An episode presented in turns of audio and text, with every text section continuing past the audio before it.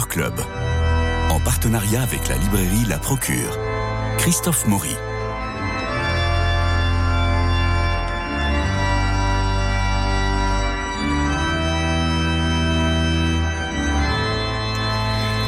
Aujourd'hui, nous pleurons Jean Tenet et puis Patrick Chéchian, qui sont tous deux décédés hier, et puis à titre tout à fait personnel, mon ami Christophe Saleron, dont les obsèques ont lieu en ce moment même à Saint-Sulpice.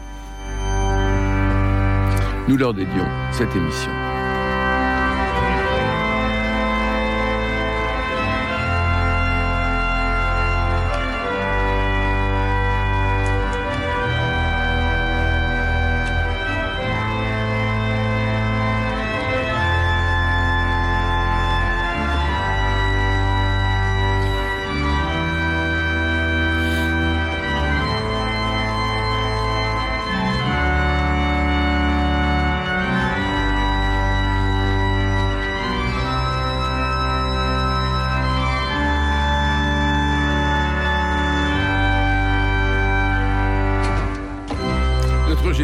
L'orgue à un tempo un peu plus lent que celui que vous entendez d'habitude les autres jours. Aujourd'hui, c'est jeudi, nous célébrons les Adelines et nous nous retrouvons avec la librairie, avec et dans la librairie pratiquement la procure et avec vous, Guillaume. Bonjour. Bonjour Christophe.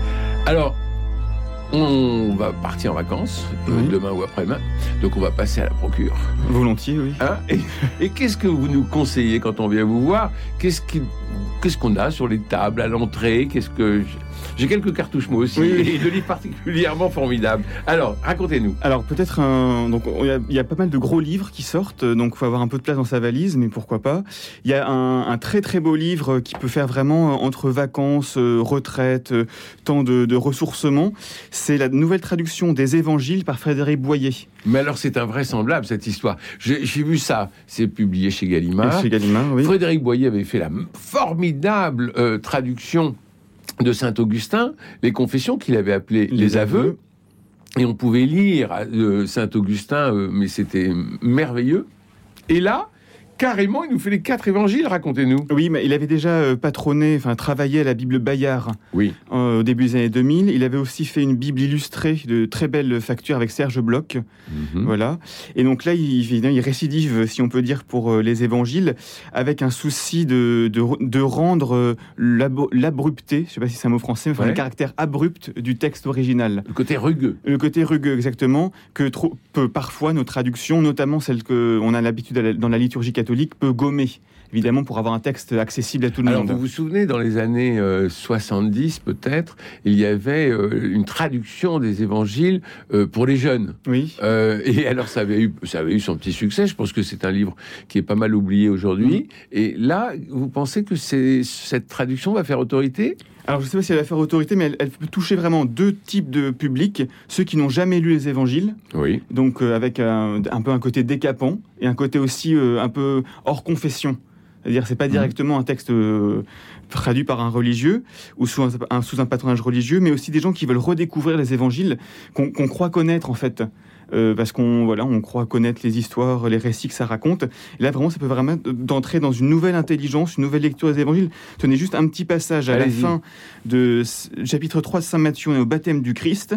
Voilà ce que dit la voix du ciel. C'est lui mon fils, l'aimé, en qui je suis heureux.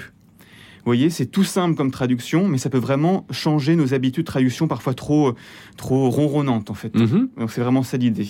Est-ce que vous pouvez nous lire juste les quatre premières lignes de l'évangile de Saint Jean? Parce que oui. nous l'avons tous en tête Alors, oui. et, et, ce fameux prologue extraordinaire. J'aimerais savoir comment euh, comment il s'en sort, comment Boyer s'en sort. Mais en tout cas, c'est très intéressant parce que souvent les commentaires et les et les, les prêches euh, sur les textes du jour sont souvent de la paraphrase avec euh, quelques éléments étymologiques de latin, de grec et de juif. Bon, et euh, en reprenant les textes dans une nouvelle traduction, sans doute, on peut avoir d'autres idées oui. qui ne soient pas de la paraphrase, mais au contraire une méditation. On vous écoute. Au commencement était le verbe parole, et le verbe parole était pour le Dieu.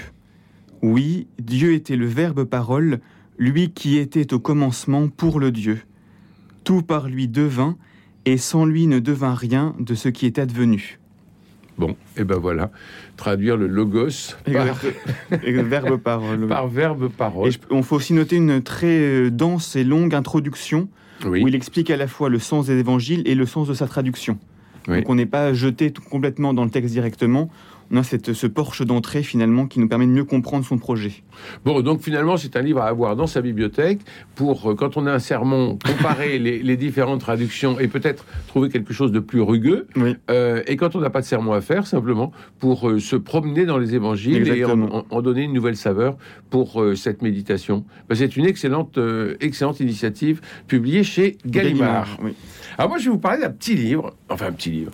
C'est assez étonnant. Il y a une, une jeune femme qui est venue m'attendre à la sortie du studio. Elle s'appelle euh, Marginelle Fala et euh, elle a écrit un livre qui s'appelle Libre et épanoui, IE. L'idée, c'est euh, de donner des petits pain de vie agréable qu'on distribue chaque jour de manière joyeuse, gracieuse, religieuse, entremêlée avec les évangiles du jour. Alors elle écrit des aphorismes, elle euh, parle de la jalousie, elle parle ainsi de la jalousie, aux jalousies, terrible es-tu quand tu m'étrangles, m'attachant à toi comme un chien ou une chienne me promenant sur des pentes dangereuses, ou folie macabre qui me prend le mal à moi, à, ma propre, à mon propre frère, voire à ma propre famille, à mon propre sang. Oui, c'est d'abord à moi que je fais le mal. Et elle est, euh, il y a cette méditation, il y a avec des, euh, des références justement aux, évangiles, aux évangiles du jour. Et c'est aussi bah, une méditation que l'on peut que l'on peut avoir. Elle n'est pas religieuse, elle est assez jeune, d'après ce que j'ai compris. C'est son c'est son premier c'est son premier livre et ça valait le coup de euh, lui faire un coup de chapeau. Eh ben, j'espère qu'on l'a à la procure, mais j'en suis pas certain du tout. Eh ben, vous, le euh, vous, le mettrez sur les tables et, et je suis sûr que ça trouvera preneur. Alors, autre livre formidable, c'est un dictionnaire que vous nous proposez. Alors c'est aussi un fort volume aux éditions du CERF, patronné par le Comité pontifical des sciences historiques et qui était depuis longtemps attendu. Oui, c'est vraiment un ouvrage de référence, un dictionnaire d'histoire de l'Église, qui a la particularité de ne pas comporter de notices de personne? On pourrait s'attendre dans un dictionnaire ben de l'histoire de l'Église à comporter, je sais pas, les, papes, les grands saints, les grands ben réformateurs. Ils ont fait ce choix parce que sinon c'était démesuré comme, euh, comme taille. Bah 2000 ans d'histoire. Exactement. donc, 2000 volumes. Donc en fait, on trouve des, tas, des objets euh, on va trouver un article chasuble, mais surtout des institutions, la curie. Euh, on va trouver aussi des textes, on va trouver aussi ce que c'est le magistère, euh, des dogmes, des, hérésies, le jansénisme, etc. Et ce qui est intéressant de noter, donc, c'est des notices qui font, qui font référence et qui sont complétées d'une importante bibliographie. Donc on a vraiment une première approche. Puis si on veut poursuivre la recherche, on est, on est, on est guidé pour dans cette recherche. Ce sont vraiment des spécialistes qui écrivent. voilà, on peut, voilà, c'est présidé enfin, soit direction de Bernard Ardura, mais ça avait été euh, le projet initié par Philippe Levillain, mhm. qui est décédé il y a peut-être maintenant un ou deux ans, et qui est un spécialiste de l'histoire de la papauté, de l'Église en général. Donc c'est vraiment et c'est aussi euh, un, projet européen. Alors c'est pour alors alors Guillaume, c'est pour quel public? C'est pour euh, pour l'honnête homme que euh, que nous sommes vous et moi. on en parle dans sa bibliothèque ou alors pendant les vacances de la Toussaint entre deux entre deux averses, on, regarde un ou deux articles. Comment ça se passe? Ça peut être ça, mais c'est aussi vraiment pour par exemple, je prends le cas du jansénisme. Mmh. C'est un mot qu'on balance comme ça souvent dans des conversations, ou même parfois on, s'accuse encore de jansénisme dans l'Église. Et là, on, on a vraiment un article plus sérieux que Wikipédia, plus informé pour savoir ce que c'est jansénisme vraiment. 1641, Port-Royal, exactement. Le, Molinisme. Exactement. Donc euh, voilà, on va voir voilà, donc ça Est-ce qu'on a quelque chose sur le quiétisme de Madame Guillon Alors, j'ai pas regardé. Mais... ça, c'est un vrai sujet qui, est, qui est rarement exploré. Et il faudra un jour qu'on fasse une émission euh, un peu fouillée et, sérieuse eh ben, sur le quiétisme. Ben voilà, encore une fois. ils ne ont pas consulté pour le. ils m'ont pas consulté. pour son, des notices. Et ils n'ont pas consulté les théologiennes, puisque Madame Guillon était une femme. C'est peut-être la raison pour laquelle elle avait été embastillée. Donc, dictionnaire d'histoire de l'Église au CERF. Très bien. Alors dans les, euh, dans les livres de méditation ou euh, pour euh, se promener, il y a Dieu se promène en clandestin chez Robert Laffont par le père Michel-Marie Zanotti Zorkin, qui est une espèce de star, on peut le dire. et alors, il sort ce livre qui sont uniquement des aphorismes. Avoir réponse à tout est la meilleure manière de ne répondre à rien. Un peu plus loin, je lis Le christianisme oblige l'homme au respect, une muselière en or pour cet animal qui mord comme il respire. Ça fait froid dans le dos, ça. bon, euh, on peut aller sur Mars, on n'est pas capable de faire repousser un cheveu. Oui. Moi, j'aime bien ce genre, de- ce genre d'aphorisme parce que on prend le livre, on le pose, et puis euh, entre deux averses de la Toussaint, c'est peut-être pas idiot, et c'est euh, Et puis je pense que c'est pas, ça peut s'adresser à des croyants et à des incroyants aussi. Il y a vraiment la sagesse aussi euh, humaine. C'est pas tout du religieux en fait. Oui, et alors Donc, bon, euh, Michel Marie Zanotti Sorkin euh, aime bien ce côté missionnaire, c'est-à-dire d'ouvrir à d'autres publics, euh, les banlieues, d'autres d'autres cultures, et, et il pose il pose des questions. Même si le mariage n'est pas la panacée, l'alliance au doigt raconte au moins l'aptitude à la confiance. Il a toujours le sens de la formule. Oui, c'est ça, sûr. vraiment, c'est un. Et la formule permet aussi de, de- c'est un peu la formule, c'est un peu un sirop qui se délaye dans le temps. Donc Mm. on lit euh, l'issue de la vie, la vie, les tombes enferment, mais ne gardent rien. Mm. Bah, quand nous irons au cimetière lundi, on, se pourra, on reprendre cette phrase l'issue de la vie, la vie, les tombeaux enferment, mais ne gardent rien. Mm. Et voilà, c'est un livre publié chez Robert Laffont, Michel Marie.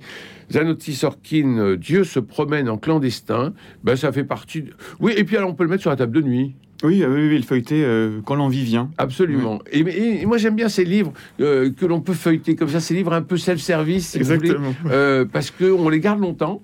et puis on n'est pas pris par l'immensité des pages en disant mon Dieu, je vais pas m'en sortir. Mm. Qu'est-ce que vous nous proposez d'autre Alors, peut-être maintenant des, un, peu, un plus petit livre qu'on peut caser facilement dans sa valise.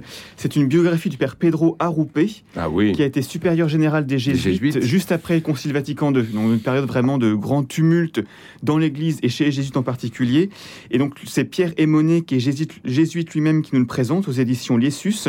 Et c'est un parcours hors du commun, notamment parce qu'il a été missionnaire à Hiroshima le moment de la bombe. Et donc vraiment, on a toute une partie où il est euh, confronté, il, il transforme le couvent des jésuites en hôpital de, de campagne. Et vraiment, c'est une vie enracinée dans le Christ. Donc c'est vraiment ce qui a permis de tenir dans les épreuves euh, nombreuses qui, euh, enfin voilà, la, la Mhm. controverse au sein des jésuites, les soucis avec le pape, les soucis dans la maladie. Et on a beaucoup d'extraits de ses lettres, de ses, de ses méditations qui nous permettent de voir son, sa vie intérieure en fait. Le C'est père tout. Arroupé, on l'appelait encore le pape noir? Oui, oui, oui, on l'appelait, c'était un des derniers. euh, oui, oui. oui, oui, il a- et justement, il a vraiment fait entrer la compagnie de Jésus dans le monde contemporain. Donc, en faisant vraiment des grandes réformes à l'intérieur. Bon, et c'est plus biographique que laudatif? Oui, oui, c'est vraiment biographique. Il montre bien notamment que euh, toutes ces défaillances en tant que gouvernant de la compagnie de Jésus, Mhm. voilà, qui faisait ça comme un mystique et plus que, que- que comme un politique. Bon, alors le père Pedro Arroupé, pour presque tout savoir sur cette énorme figure de la Compagnie de Jésus, et il faut lire aussi du siècle, Oui. parce que vous- venez de le dire, il a traversé énormément d'épreuves, mais il a traversé euh, les grands événements euh, Oui, le- du XXe siècle, et comment euh, préparer la Compagnie de Jésus au XXIe siècle, euh, c'était un peu son, c'était un peu son- sa mission.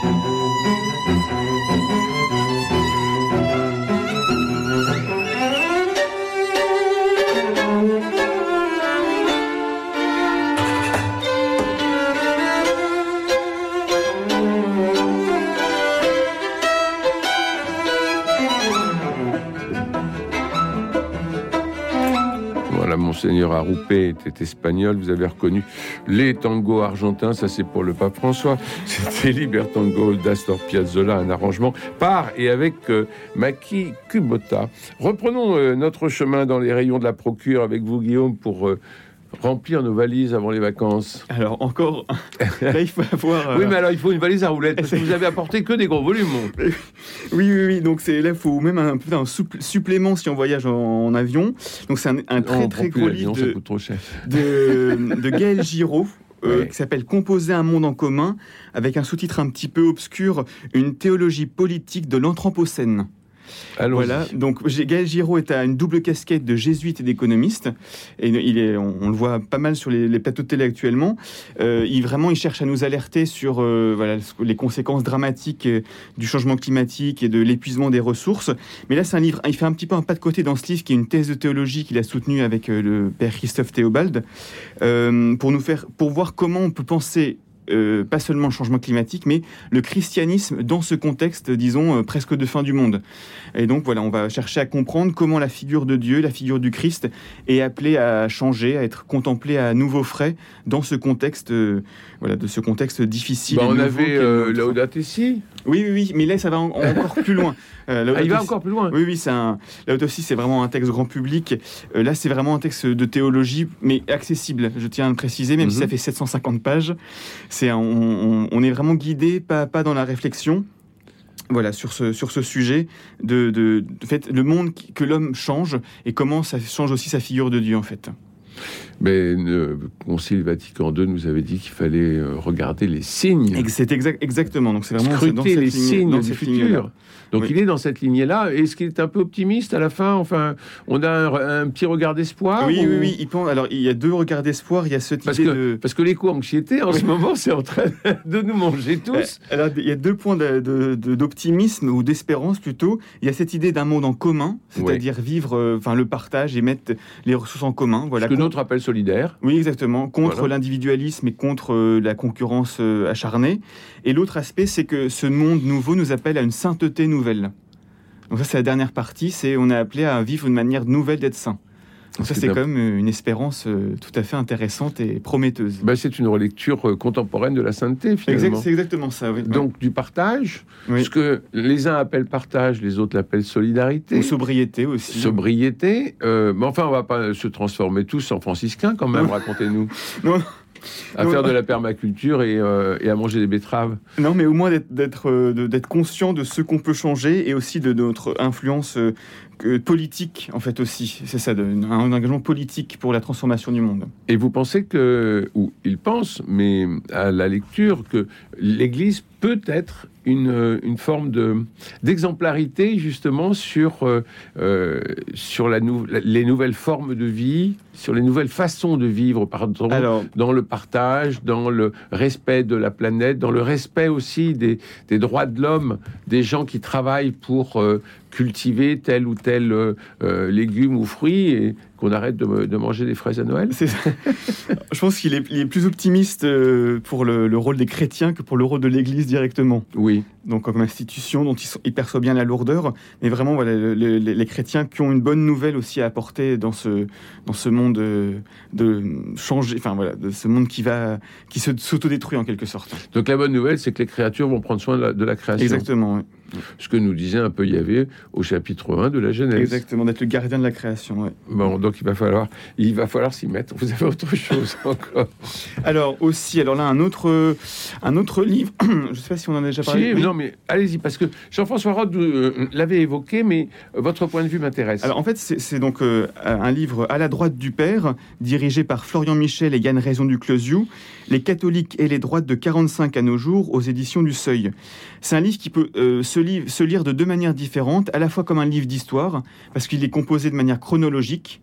Donc de 45 à nos jours, on a les grandes étapes euh, charnières, euh, les De Gaulle, mai 68, la manif pour tous. Donc on a vraiment un panorama chronologique, mais aussi d'une manière comme un dictionnaire, puisque vous avez des portraits de grands chrétiens. Je, enfin, alors je, Ludovine de la Rochère, par exemple, vous voyez, vous avez son portrait, et aussi à la fin un très intéressant dictionnaire thématique des, catholiques de droite. donc, par exemple, voilà le, clocher vous voyez, euh, Oui. qui a- dans l'imaginaire de, de- de la, des- la droite catholique est important. Donc vous avez une petite notice par un spécialiste sur le clocher. C'est pour ça que François Mitterrand s'était fait Exactement. photographier Exactement. devant un clocher Exactement. en 1981. Et donc ce, on- ce sont vraiment des spécialistes. euh, Donc euh, Florian Michel, il y a une raison de Closio. On peut aussi citer Guillaume Cuchet, euh, Yves Chiron. euh, voilà, donc Oui, bien que, sûr. que des. Donc, donc, si vous ne supportez plus la mode des chrétiens de gauche euh, et que vous voulez avoir des arguments pour euh, assumer le fait d'être un chrétien de droite, il faut lire ça. à la droite du Père. Et donc c'est paru dix ans après à la gauche du Christ. Mais oui, Donc voilà, ce qui était dirigé par Jean-Louis Schlegel, pareil aux éditions du Seuil. Donc on a un peu maintenant les deux pendants euh, euh, qui se répondent. Bon, donc si vous avez à la gauche du Christ dans votre bibliothèque, vous êtes obligé de passer à la procure pour acheter à la droite du Père. Exactement. Et on attend le troisième volume avec le Saint-Esprit, mais là, ça sera pour les centristes, c'est ça ça. ça va donner des idées, oui. Autre, euh, autre euh, livre que... Alors non, on va récapituler parce que euh, nos auditeurs n'ont peut-être pas pris un papier et un crayon depuis le début de notre émission. Alors, les évangiles, ça c'est très important, ils sont où Ils sont- Voilà, les évangiles chez Gallimard, une nouvelle traduction de Frédéric Boyer. Et vraiment, euh, moi je vais me précipiter dessus parce que c'est toujours merveilleux de relire les évangiles avec d'autres mots, Exactement. ou plutôt pas d'autres mots parce que c'est pas la peine, mais d'autres sonorités. Aussi, oui, il est très attentif, attentif à ça aussi. Oui, oui, Très très rendu sonore et oui, au rendu sonore et au rythme des phrases. au rythme des phrases. Et Oui. j'avoue que les, euh, les, les aveux euh, Mm. publiés chez POL, euh, la, la traduction de, de Saint-Augustin, et c'était bou- absolument bouleversant. Et surtout, ça se disait comme un, comme un polar. Mm, C'est-à-dire oui, que oui. de A à Z, moi j'étais passionné par ce, par ce bouquin. C'était la quatrième lecture que je faisais des confessions. Mais je peux vous dire que c'est celle-là qui l'a emporté sur les, sur les trois autres. Donc les évangiles, nouvelle traduction de Frédéric Boyer chez Gallimard. Ça, c'est très important. Je le prends dans mon marché, dans mon caddie, à la, euh, à la procure. Le Ped- euh, Pedro Arrupe, un réformateur dans la tourmente chez Christus Lessus. Alors forcément, Christus Lessus, c'est Les éditions euh, les jésuites. éditions jésuites. Donc ils vont pas être très très. euh, en plus, c'est Pierre Emonet qui a été provincial de Suisse, euh, qui euh, qui est l'auteur de ce de cet ouvrage. Donc ça va pas être forcément critique. Non, mais honnête, honnête. Bon, Guillaume, je, Guillaume, je vous crois. Et- mais en tout cas, c'est une, c'est une première, euh, c'est une première approche de, du Et qui cite, qui cite abondamment les textes de Pedro, Pedro Arrupe. Donc ça, Ouais. c'est bien aussi de pouvoir se, avoir un contact direct avec le, la figure elle-même. Alors, comment piloter dans, dans, dans les turbulences, euh, euh, l'ambiance de crise et de désertion, la contestation qui enfle, euh, l'opposition qui Les s'acharne. tentatives de, de schisme à l'intérieur de la compagnie aussi, il revient abondamment là-dessus. Quand des... Et oui, parce que la compagnie n'est pas une. Euh, n'est pas une comme souvent euh, les caricatures euh, ont envie de le dire. Alors, vous avez apporté aussi le dictionnaire d'histoire, mais vous aviez un sac très très lourd. Le dictionnaire d'histoire de l'Église sous la direction de Bernard Ardura. Euh, bref, voilà encore euh, un livre qu'il faut avoir. Moi, j'aime bien multiplier les, les dictionnaires dans, dans la bibliothèque parce que ça permet d'aller chercher et puis aussi de de traîner un peu dedans. Alors on a un long article sur les Lumières, ça va être intéressant de voir quel est le rapport entre les Lumières et l'Église, et puis euh, euh, le jacobinisme, c'est aussi, euh, c'est aussi important pour nous Français. Le monachisme, eh ben oui, il faut aussi en parler. Donc toutes ces... euh, toutes ces entrées qui euh, sont pe- des petites portes ou des, petits, euh, des petites fenêtres. Pour Il y a aussi beaucoup de, même de notices pratiques. Bon, alors on Mm. rentre, on rentre par la fenêtre, mais pas par les vitraux. Alors, euh, à la droite du père, euh, sous la direction de Florian Michel, euh, c'est les catholiques et les droites et les droites de 1945 à nos jours. C'est aux éditions du Seuil et c'est pour rappeler qu'il n'y a pas que des cathos de gauche. Et puis, euh, Dieu se promène en clandestin de Michel-Marie Zanotti Sorkin aux éditions Robert Laffont. Alors, ce sont des bonbons, hein, ce sont des bonbons. Avoir, euh, c'est avoir réponse à tout est la meilleure manière de ne répondre à rien. J'adore. Euh, donc, ce sont des bonbons qui nous permettent de nous promener en euh, savourant euh, ces, ces aphorismes. Enfin, composer un monde en commun de Gaël Giraud aux éditions du Seuil, une théologie politique de l'Anthropocène. Alors, bon, c'est assez sérieux, Oui. mais, mais peut-être qu'il faut euh, se pencher là-dessus parce que le problème est urgent Exactement. et sérieux.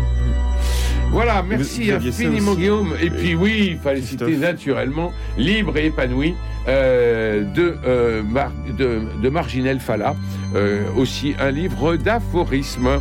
Voilà, il me reste à remercier Jean-Paul Lérine pour la réalisation, Philippe Malpeuch pour le générique, François Dieudonné pour l'organisation des studios, Louis-Marie Picard